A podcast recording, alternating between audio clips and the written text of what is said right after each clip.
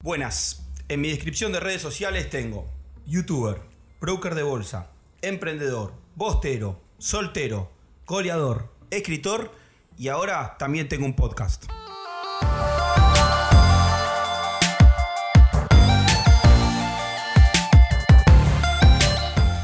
Hoy es un día difícil para hacer un podcast hablando de mercado porque estamos en un momento de crisis, una crisis muy profunda, de las más profundas de la historia, en consecuencia de todas las cosas que venimos viendo en los videos, en las redes sociales, que tiene que ver con el coronavirus y cómo está afectando la economía y con los problemas que está surgiendo a partir de, del coronavirus y la crisis económica en cuanto al petróleo.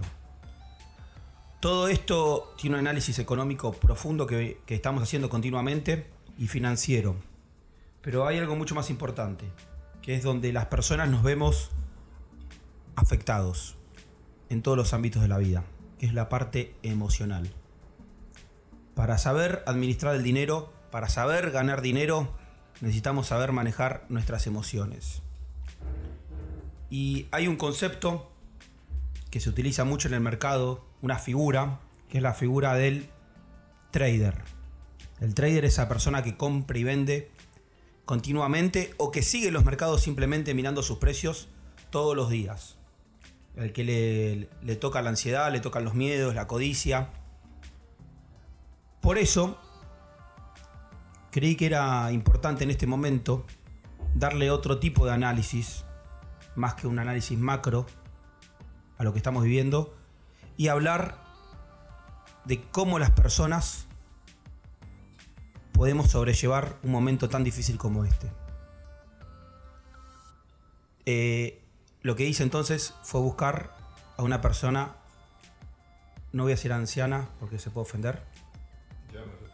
Ya te ofendiste. Tenés que hablar más cerca del micrófono. Bueno. A una persona que tiene... No, todavía no termina la presentación. A una persona con experiencia, digamos, como se le dice también a la gente anciana. Pero qué bueno, que puedo dar fe de sus conocimientos porque es la, ¿sos la segunda persona que me vio en la vida o no? No, vos no me viste, primero me vio los médicos, ¿no? Bueno, ah, bueno, digamos que bueno, fue la persona que me dio la vida, es mi padre, el cual desde muy chico me ha enseñado no simplemente sobre dinero, sino cómo manejar mi ser humano, mi ser ante el dinero. Y en un momento como este, creí que era oportuno traerlo, porque no solo va a traer su experiencia de tantos años de haber sido un inversor de la bolsa, como también otras características que tiene en su vida profesional, que de a poco va a ir contando en el, en el correr del podcast, sino porque él a los... ¿Qué edad tenés? ¿Querés la edad? Pues yo no digo la mía, capaz. 73 a punto de cumplir 74. Perfecto. Tiene 73 años, va a cumplir 74. eh, pero él decide en este momento de su vida dedicar gran parte de su día a día a ser un trader. A comprar y vender acciones todos los días. O ETF, o él va, va a estar contando un poco lo que hace. Por eso, bueno, acá lo presento. A ver si él se quiere presentar de una manera diferente o quiere agregar algo a lo que dije. Puedes hablar bien de mí también. Bueno, no tendría problema en hablar bien de vos. Este, primero, normalmente dicen que a un invitado se le agradece que lo inviten. Ahora, la verdad que ya empiezo como padre esto a retarte. Podrías haber elegido otro día, ¿no? Porque el día de hoy, sinceramente, no es fácil hablar de mercado. Pero, no obstante que no sea fácil hablar de mercado, tocar el toro es algo importante, aunque hoy lo han golpeado bastante. Eh, de mercado se puede hablar siempre, así el día sea malo, Disculpa, bueno. disculpa. Eh, es audio esto. Si vos tocas el toro, tenés que aclarar. Está tocando el toro. Hay video también para YouTube, pero estamos en la radio. Ah, bueno, estoy vos tocaste tocando. el toro, dijiste eso. Eh, no, no, estoy tocando el toro porque pobrecito lo golpearon. Yo lo toco todos los días igual, ¿no? Forma parte, forma parte de mi vida. Eh, bueno, vos dirás entonces hacia dónde vamos, hacia lo que dijiste de trader o otras historias. No, no, en primer lugar, digamos, eh, eh, viviendo una situación de crisis y sabiendo que vos tenés experiencia por tus años como inversor, contar primero desde, cuándo empezaste con esto de la bolsa, para dar un contexto de, tu, de tu experiencia. Creo que sería un gran aporte para que la, sepas, la gente sepa quién está hablando. Bueno, eh, yo soy de... Mi título universitario es contador público. Siempre ejercí mi profesión realmente sin ningún peso. Me apasionó. Eh, comencé en el sistema financiero hace más de 50 años. El tema de haber estado en el mercado financiero me permitió a esos clientes con los cuales nació mi profesión de contador pymes que fueron creciendo, formar un fondo que se llamó y que existe Bull Market y que posteriormente se convirtió también en la profesionalidad de lo que hoy es Bull Market Brokers. Con lo cual eh, me siento realmente muy contento al entrar siempre acá en la empresa y ver la gente compenetrada y peleando día a día en una empresa que hasta hace un tiempo atrás decía que era el fundador y lo decía con orgullo, pero hoy digo con más orgullo, cofundador. ¿Por qué? ¿Por qué digo cofundador? Porque gracias al apoyo que siempre tuve de mi señora, que en, los momentos malos nunca cejó en darme el apoyo, cofundador también con mis hijos, que fueron los que le dieron el impulso y lo fueron adecuando a los tiempos modernos frente a aquel que fue el primer fundador al cual soy yo. Eh, comenzó con una bolsa que era aquella famosa bolsa del griterío, la tiza, y que probablemente hoy jamás podría estar adecuado a estos tiempos si no hubiera tenido la cofundación que hicieron ellos. Eh, hoy, gracias a eso, puedo terminar mis días haciendo algo que me apasiona y es haciendo trading trading continuamente, salvo cuando me invitan estas ocasiones que tengo que cerrarlo porque no puedo estar con el teléfono continuamente mirando el mercado. Eh, eso es lo que estoy haciendo y así espero morir, quizás haciendo un buen trade el día que me ocurra. Eh, bueno, o sea, vos ahora estás con tu celular, operás continuamente, con la computadora también, y a lo que haces es compras y vendes eh, posiciones de manera cortoplacista, por decirlo manera? Eh, yo diría que el, para explicarlo para todos, lo que se llama trading es aquel que justamente le da la liquidez al mercado, el que nunca se debe quedar con una posición, es el consejo que daría, hablando de trading, no estoy hablando de la inversión de mediano y largo plazo, o sea, que compra y vende. Y más de una vez entre los consejos que me atrevo a dar simplemente por años, para aquel que lo vaya a hacer, es de que está la tentación de quedarse. Es inevitable. Dice, mañana va a seguir de esta forma o va a ser lo contrario. Pero ahí es el punto clave del trader. Hay que dominar la emoción. La emoción es el punto clave para poder hacer trading. Si no es imposible. El trader no puede tener emoción es algo que debe ser considerado concretamente desde ya un negocio. Yo compro y vendo. Y en esa emoción, por supuesto, que me va a ocurrir diariamente algo que va a ser que voy a tener ganancias y voy a tener pérdidas. Es más fácil a todos aquellos que alguna vez se atrevan a hacerlo, salir con las ganancias eso los manejo la emoción muy fácil. Es más fácil manejar la emoción con ganancias. Lo que es difícil es salir con pérdida. Ahí es donde la emoción se puede quebrar. Ese es el primer, yo diría, punto que diría del, del trader. Aquellos que hacen trading que, insisto, alimentan el mercado, que le dan la liquidez a aquellos que invierten. El, el, la cuestión para, disculpa, porque no es tu podcast, es el mío, sos vos el invitado, soy yo el que tengo que coordinar esto. Pues si no tomás la palabra, te crees que estamos un domingo en casa y no es así. Ah, no. no. yo tengo que ir manejándote porque yo, yo, quiero tener, yo quiero tener protagonismo, es el tema. Primero tengo una, una cuestión práctica. Eh, ganás plata con el trading porque es parte de mi herencia. Y si estás perdiendo plata, no me conviene fomentarte, sino me conviene ponerte límites. Y algo te va a quedar. ¿Algo me va a quedar del trading? Pero yo te daría otro consejo. Igual seguí trabajando como hasta ahora, ¿no? Por si acaso. Bueno, perfecto. Eh, en primer lugar, quiero aclarar eso porque nosotros muchas veces hacemos en el canal y en las diferentes redes sociales y acá mismo en Bull Market Brokers, no tratamos de fomentar a que todo el mundo haga trading, por más que es nuestro beneficio económico de corto plazo. Nosotros queremos que la gente invierta a y largo plazo para empezar. El trading es para gente que tiene más experiencia, que tiene otra espalda también. No es cuestión de venir y jugársela para ganar eh, un 100% en dos meses porque puedes quedar patas para arriba y eso no ganan ni nuestros clientes, ni los inversores, ni nosotros. Pero en esta oportunidad que estamos viviendo una crisis tan profunda y que la gente está sensible, está bueno traer la visión de lo que vivís vos también, de ver cómo los mercados se derrumban, que, o sea, vos lo podrás contar mejor, podrás traer recuerdos de, de otras crisis y también dar esa perspectiva positiva de decir la mejor manera, lo dirás vos de mejor manera, de superar esto es con el tiempo y con la estabilidad emocional. Correcto.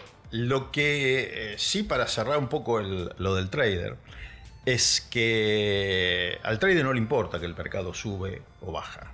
El trader es vendedor como comprador. Es una cosa independiente. Es aquel que está comprando y vendiendo, haciendo un negocio, cerrando la posición y es independientemente que esté subiendo o bajando. ¿no? Es una cuestión que no le afecta esto lo que sí, para cerrar un poco lo que vos bien dijiste de trading, que creo que no se hace de un día para otro, nunca me atrevería, elemental lo que hay que decir, no se puede ser o intentar ser trader si antes no se invirtió en títulos públicos, si no se invirtió en títulos de empresas privadas, o sea, me refiero a la deuda, en acciones, en opciones. O sea, hay que tener una experiencia, hasta yo decía, para manejar el estado emocional, una experiencia por lo menos de inversiones de corto plazo.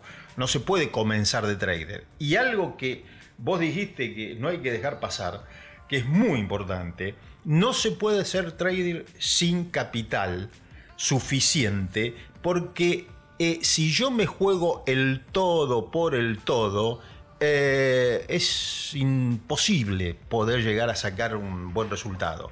El trader siempre le tiene que quedar un residuo de su capital. Nunca lo puede invertir en una operación o dos. Eso es elemental. Perfecto. Eh, ahora, pasemos a lo otro. Pasemos a lo otro que es experiencia de crisis. estamos en plena una crisis, ¿estamos de acuerdo? Esto es el inicio de una crisis que podemos decir que empezó en febrero con un posible virus que podía afectar la economía. Y acá sin tratar de hablar de cuestiones sanitarias ni, lo que nos puede afectar a nosotros como individuos, tener el coronavirus, tenemos que hablar de términos económicos. ¿Qué te hace acordar esta crisis? ¿Qué otra crisis? ¿Y cuál es el panorama que puede ver comparando esto con crisis del pasado? En principio lo que yo diría es de que como todo resfrío, el último siempre parece el peor, ¿no? El que estoy viviendo parece el peor, porque me olvido de los anteriores. Eso es este. Eh, crisis, lamentablemente me hubiera. Por, ¿Resfrío decir por el coronavirus? No, no, no, resfrío ah, en, general, porque será que estoy un poco compenetrado, por eso dije resfrío. Pero eh, el tema de las crisis, eh, yo me hubiera gustado vivir en una época con menos crisis, aunque creo que el mundo siempre tuvo crisis. sí que las he vivido y muchas. Digo, la primera que me impactó fue lo que ustedes alguna vez habrán escuchado el Rodrigazo, tremenda crisis, eh, hablar de hiperinflación. Eh, bueno, ha habido crisis eh, de lo que guste, pero quizá lo que pueda llegar a interesar es esta. Yo le encuentro una diferencia, sí, la diferencia es de que esta crisis de tono internacional tiene una velocidad de información que no existía en las crisis anteriores. Eso a nivel mundial. La velocidad de información que existe hoy no existía en ningún tipo de crisis. Mm, comparar una, aunque yo no la viví, la de 1930. Mientras llegaba una noticia acá, imagínense el lapso que pasaba. Pero este es un proceso que ha ido de la mano de todo lo que hace a la nueva tecnología. Entonces, la crisis tiene una diferencia. Simplemente todos encendemos el celular, nos informamos, miramos eh, diferentes eh, programas de televisión, noticias continuas en todo el mundo, eh, le da un matiz diferente de aceleración y que creo que eso también se siente en el mercado. O sea, la aceleración de la crisis hacia abajo en este caso, que lleva el mercado, se produce en mayor medida que eh, con otras crisis que no existía tal nivel de información. Totalmente, se hace mucho más fuerte y repentina y aparte con los medios de comunicación, con la cantidad de medios digitales que hay, las redes sociales, el mismo WhatsApp, que uno va hablando con uno y otro y le va diciendo, no, coronavirus, ya, empieza a generar una bola. Lo que está bueno de todo esto, que es algo parecido a la crisis subprime a la del 2008, que es la más reciente y la más comparativa en esos términos. Ahí, porque si venís y me contás el Rodrigazo, con todo el respeto que le puedo tener a tu experiencia de vejez. Recuerdos, eso no. Recuerdos. O sea, o, no sé, la crisis del 95 del tequila, todo. O sea, como vos bien dijiste, pensar que en el 95 la bolsa era a griterío. Para poder operar tenías que llevar a un broker de bolsa que se gritaba con otro broker para concentrar una operación. Lo más parecido a esto fue ese 2008. Y la realidad es que en la crisis del 2008 que no el, eh, el, driver que hizo modificar el mercado en ese momento era un driver financiero. En este, en este, caso, en este caso es más, es más cisne negro porque es algo exógeno, es algo sanitario que nadie se lo imaginaba.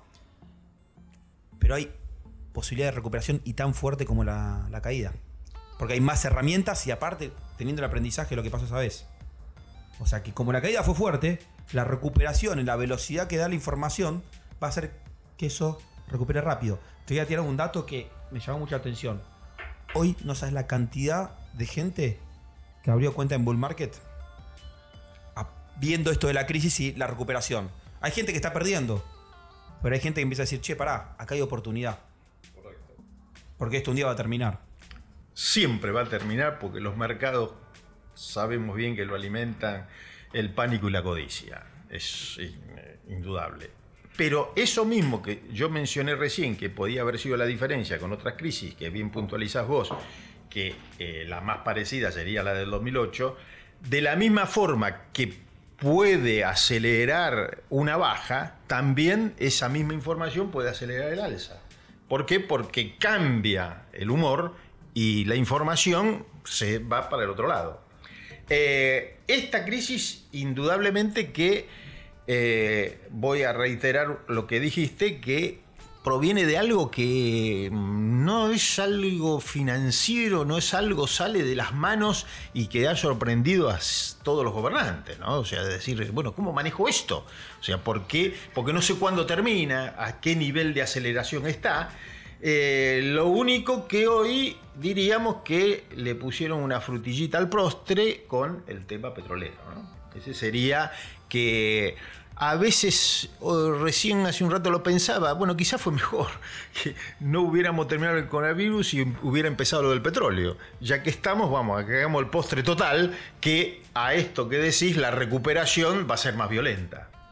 Ahora, que nada va a llegar al infierno y no todo va a llegar al cielo, eso va a ser, creo, inevitable, ¿no? O sea, por eso no está mal aquellos que eh, no se dejan llevar por el pánico, aunque lo respetan, y tampoco se dejen llevar por la codicia, aunque respetemos las dos cosas. Ese sería un poco el, tema de lo que yo podría decir de experiencia de lo que he vivido, ¿no?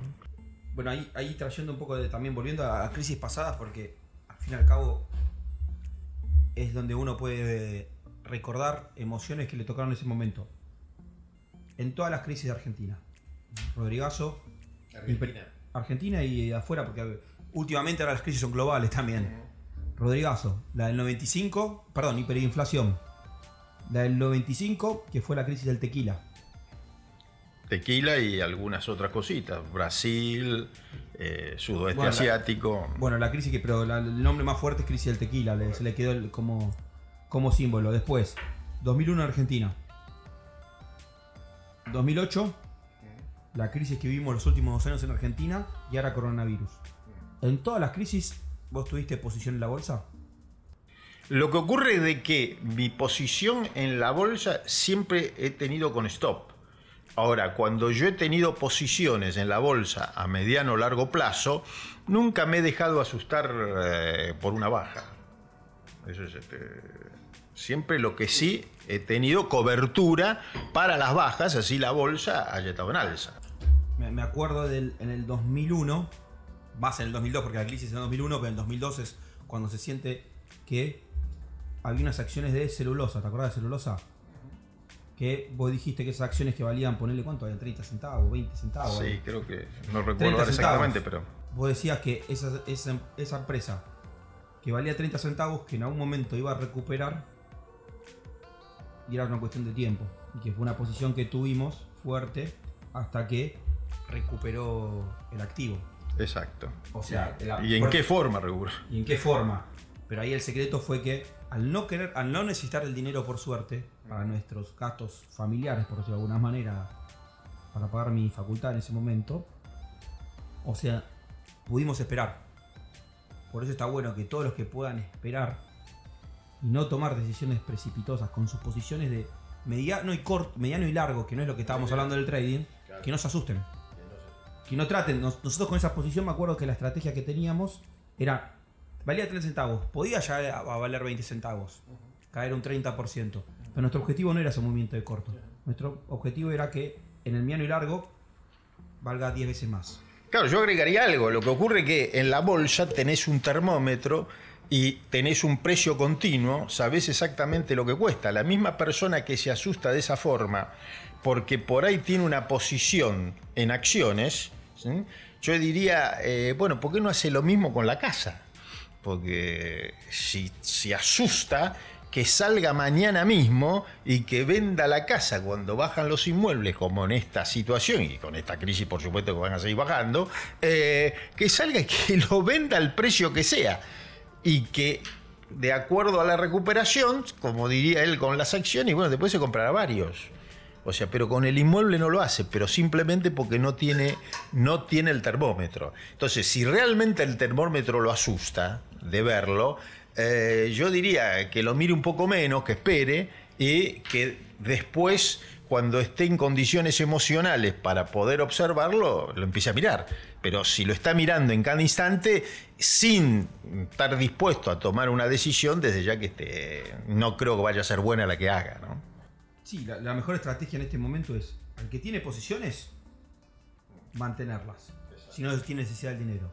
El, el- el- el trader, el que hace compra y venta en el día, como bien dijiste vos, entender que las posiciones son para entrar y salir, con un stop. Si un día te tocó perder, te tocó perder. No trates de recuperar el otro día. Ni en el mismo día, que eso es peor. Ni en el, ni en el mismo día, exactamente. Después, el, el de mediano y largo plazo, ya dijimos. Ahora vamos con, con el que tiene liquidez, porque hay mucha gente. Ponte a pensar en esto. En la Argentina, en los últimos dos años, dos millones de personas compraron dólares. Es, un caso particular de Argentina. Argentina tiene liquidez. El ahorrista argentino tiene liquidez. Hay dos millones de personas que por mes compraban dólares. Tienen dólares bajo el colchón, sin usar. Y el mercado le da la suerte de tener este ciclo bajista donde pueden comprar, no mirar el termómetro todos los días, hacer como hace con el inmueble, esperar un par de, de meses o años, mejor años, cuanto más tiempo mejor, y ver cómo eso se revalúa. Es, una oportunidad histórica para el ahorrista argentino, Sí, sí. que hoy todos sabemos que está en dólares, en su mayoría. Porque acá hay un montón de clientes que tienen acciones. ¿Pero sabes cuánta gente tiene dólares en su caja de seguridad? Perdiendo. Porque, al no plata. inver- porque al no invertir los dólares está perdiendo. Está perdiendo. La inflación de Estados Unidos está, de está perdiendo la inflación de Estados Unidos. Pero ahora tiene una oportunidad, que es el costo de oportunidad de ponernos a trabajar en este momento.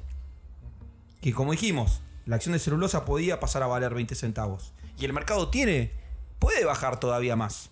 Pero lo que estamos asegurados es que no va a desaparecer.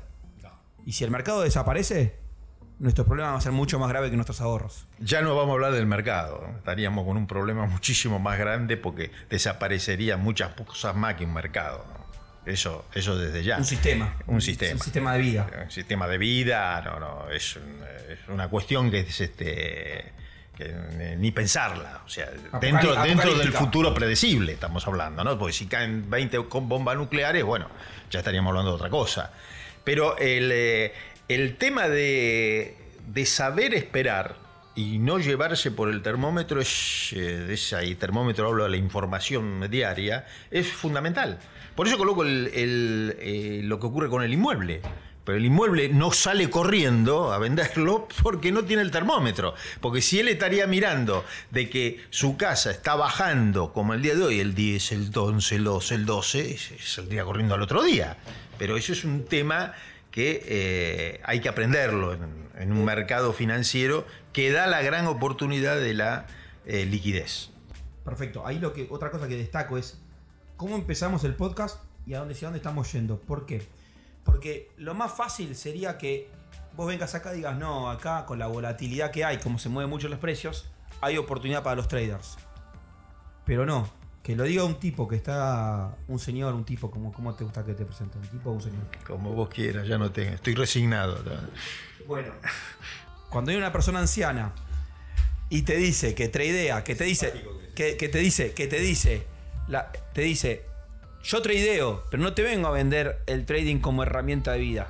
Al revés, te vengo a vender otra cosa. Te vengo a decir, comprar y mantener el largo plazo. Tiene doble valor.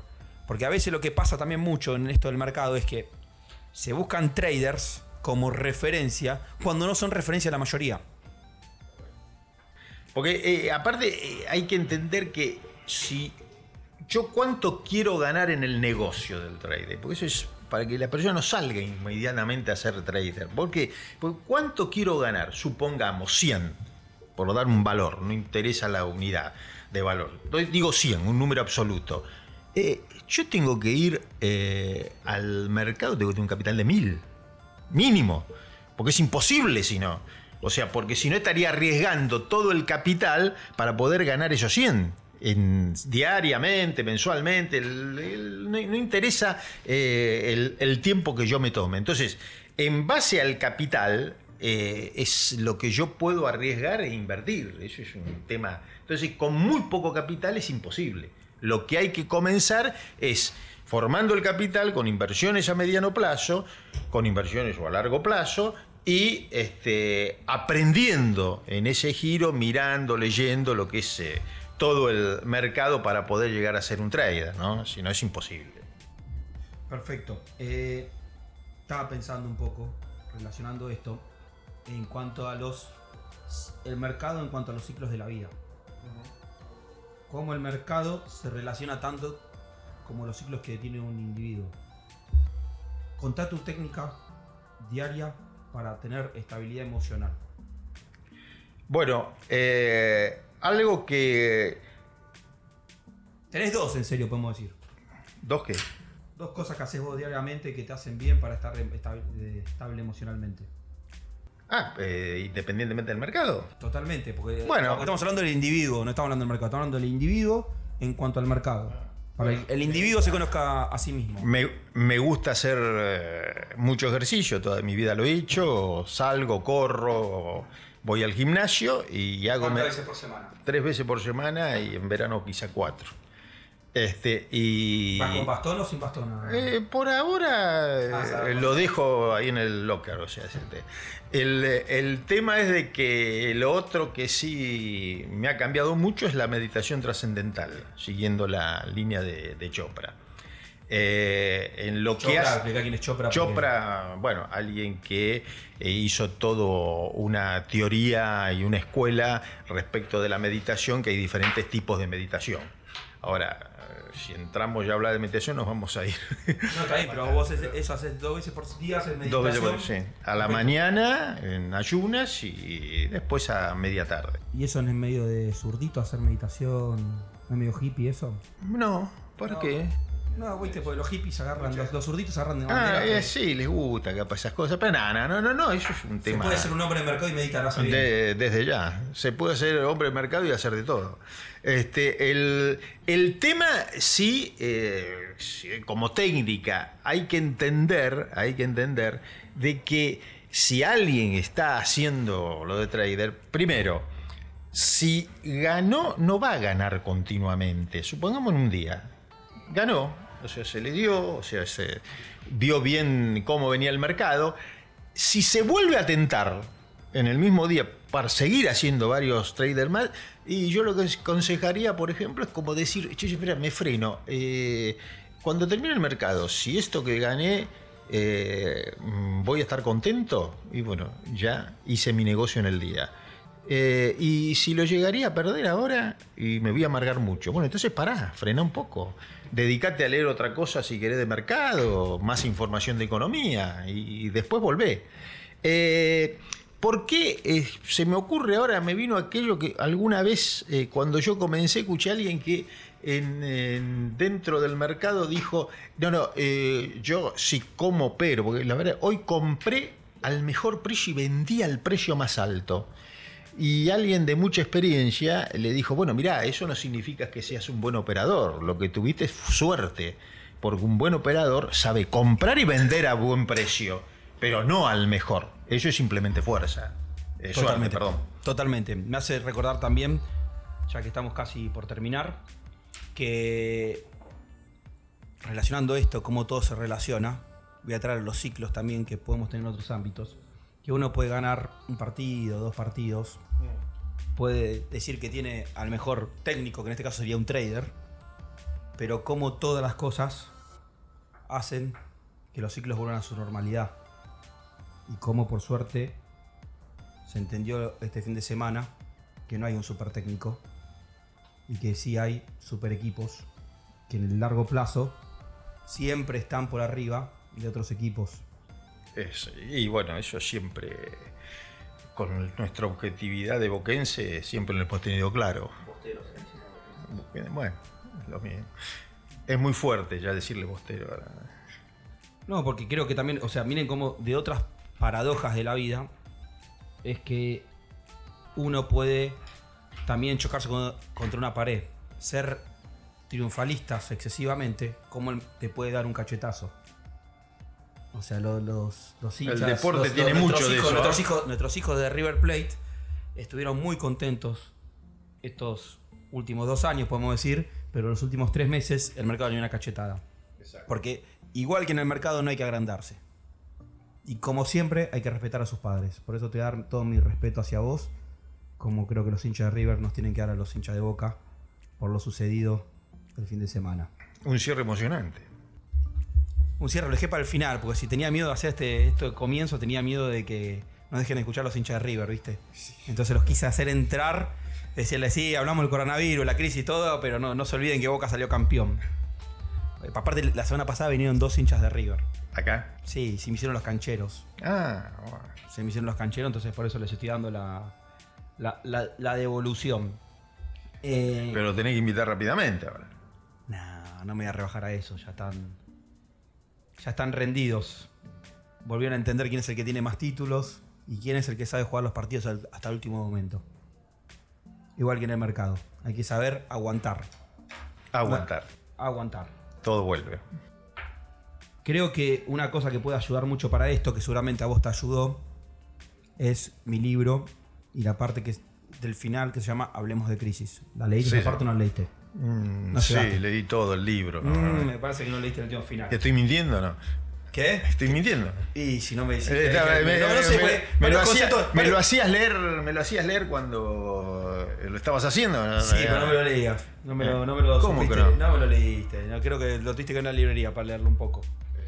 Pero bueno. Pero lo que sí, yo tengo muchos amigos este, que me preguntan, que están con el libro, y me lo quieren dar a mí para que vos se lo dediques, que esto, que lo otro, pero. Eh, eh, no puedo traer todos los libros. Bueno, te voy a decir cuál es el tema acá. Yo el, jueves voy a hacer ah. una, una presentación, una firma de libros, mejor dicho, en Recoleta a la tarde.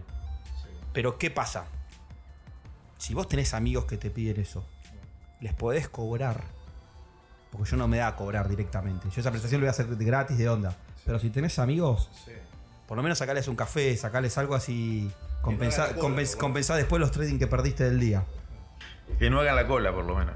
No, es, más, es más práctico así. Vamos a tomar un café que yo después te consigo la firma y eso. Estás, preocupado con si llego a perder en el trading. ¿eh? La herencia te, afecta bastante. Me afecta, ¿eh? me afecta bastante, es algo que me preocupa. Es una inversión que estoy haciendo a largo plazo bancándote. Eh, o a corto, no lo sé. acá el tema, el tema es así. Yo al final promociono mis redes. Sí. ¿Vos querés promocionar tus redes? Porque yo vi que estás tratando de meterle ganas a Twitter, pero no. Todavía no, no, no, no pegaste en Twitter. No, yo me, me, ¿Cómo es tu su- Twitter? me sumo, ¿Cómo es tu me Twitter? su- me sumo a la ¿Cómo- tuya. ¿Cómo es tu Twitter? Ni me acuerdo. El Dani46, creo. Arroba el Dani46. Arroba el Dani. Pero poné tweets, porque si no la gente te va a empezar a seguir y después no te no vas a poner nada. Sí, puse dos o tres. Pusiste dos o tres, perfecto. Eh, Me olvido a veces. de- Perfecto, De bueno. a poco, o sea, yo nací, este, ya me- yo llegué a ver el tranvía a caballo, Tranvía a caballo, ya está a ver. Los últimos que había, así que imagínate, eh, bastante creo que hago, con Twitter, etcétera. ¿Usás Twitter para ver otros Sí, sí, sí, sí. Ah, ¿Mis videos los ves? eh, te pego tus videos. ¿Estás suscrito al canal? Ese, eh, sí, como que está suscrito. Instagram Pero usás. ellos, Instagram no sé si por, No, no sé si por convicción Instagram- o porque Instagram- me obligaron, pero Instagram, Instagram no usás. Sí, también. ¿Usás Instagram? Sí. Ah, pensé que Sí. no usabas. No, no, no, yo todo, o sea, es un tema Perfecto. Bueno, eh, creo que de esta manera promocionamos todas las redes. Promocionamos el libro. De Bull Market hablamos. Porque acá todavía no tenemos auspiciantes. No hay auspiciantes, entonces tenemos que promocionar lo nuestro, porque si no hay auspiciante, ¿qué vamos a hacer? Y tampoco hay invitados. imagínate, te- al tercer programa te tuve que invitar a vos invitado. Todavía no, no conseguimos invitados. Algunos tienen, tienen miedo de, de lo que pueda llegar a pasar, pero ya la zona aquí no vamos a traer un invitado. La producción está trabajando arduamente para traer a Alberto Fernández. Vamos a ver si acepta. Pero bueno, si no, veremos quién viene.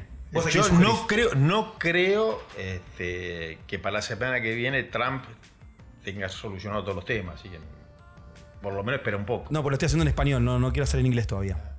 Y como no hay subtitulado en Spotify, no, no puedo. Pero bueno, esperemos que esta crisis pase. Muchas gracias por venir. sí, va a pasar. Va a pasar. Bueno, ahora es el momento, porque todos los invitados me hacen lo mismo. Es donde yo cierro y vos no hablas más. Yo te agradezco y vos decís igualmente. ¿No puede haber una excepción? Uh.